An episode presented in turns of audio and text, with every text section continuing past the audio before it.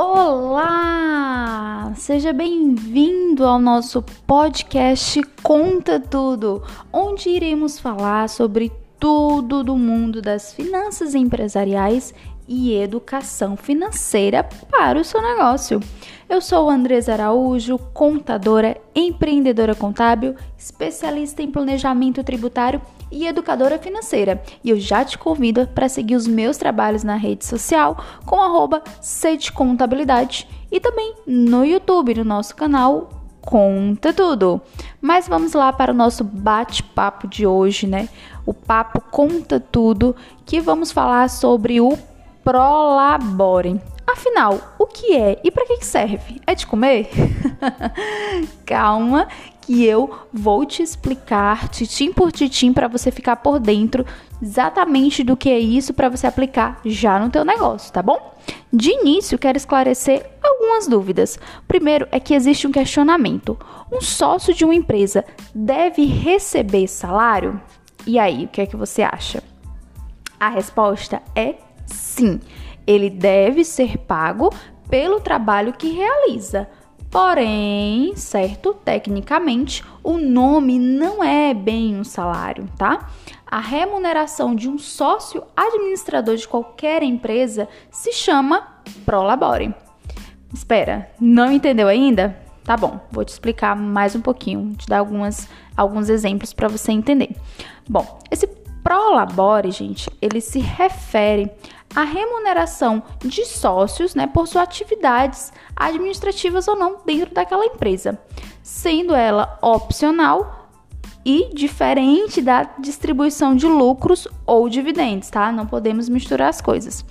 Mas afinal, como chegar a um valor exato para ter ali essa questão do prolabore, que é o salário do sócio?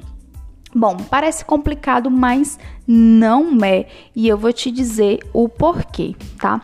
Pense aqui comigo. Quanto você pagaria para um funcionário exercer todas as funções que um administrador da sua empresa exerce? Ou, se não for administrador, mas por exemplo, se for alguma outra atividade. Já parou para pensar? Faz uma pesquisa de mercado. Bem, Assim que você conseguir definir essa resposta, você chegará ao valor de retirada de um prolabore. Na lei não existe uma definição sobre um valor mínimo, mas como base podemos tomar a tabela do INSS, que define o teto mínimo e o teto máximo para arrecadação. Por este meio, o teto mínimo é de um salário mínimo, concorda?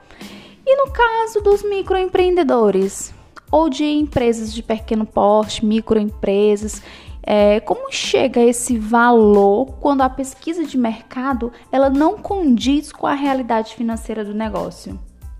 Te peguei, né? E aí? Bem, para isso, eu sugiro que o empreendedor faça um levantamento de suas despesas pessoais, qual a quantia que ele precisa para, para viver dignamente, né? Com todas as suas necessidades básicas. Bom, e eu dou mais uma sugestão que é começar a elencar sempre por ordem de prioridade o que de fato você precisa. Chegando a um valor justo, na qual você, empreendedor, possa viver com esse, essa quantia, né? E o, o negócio possa lhe pagar, né?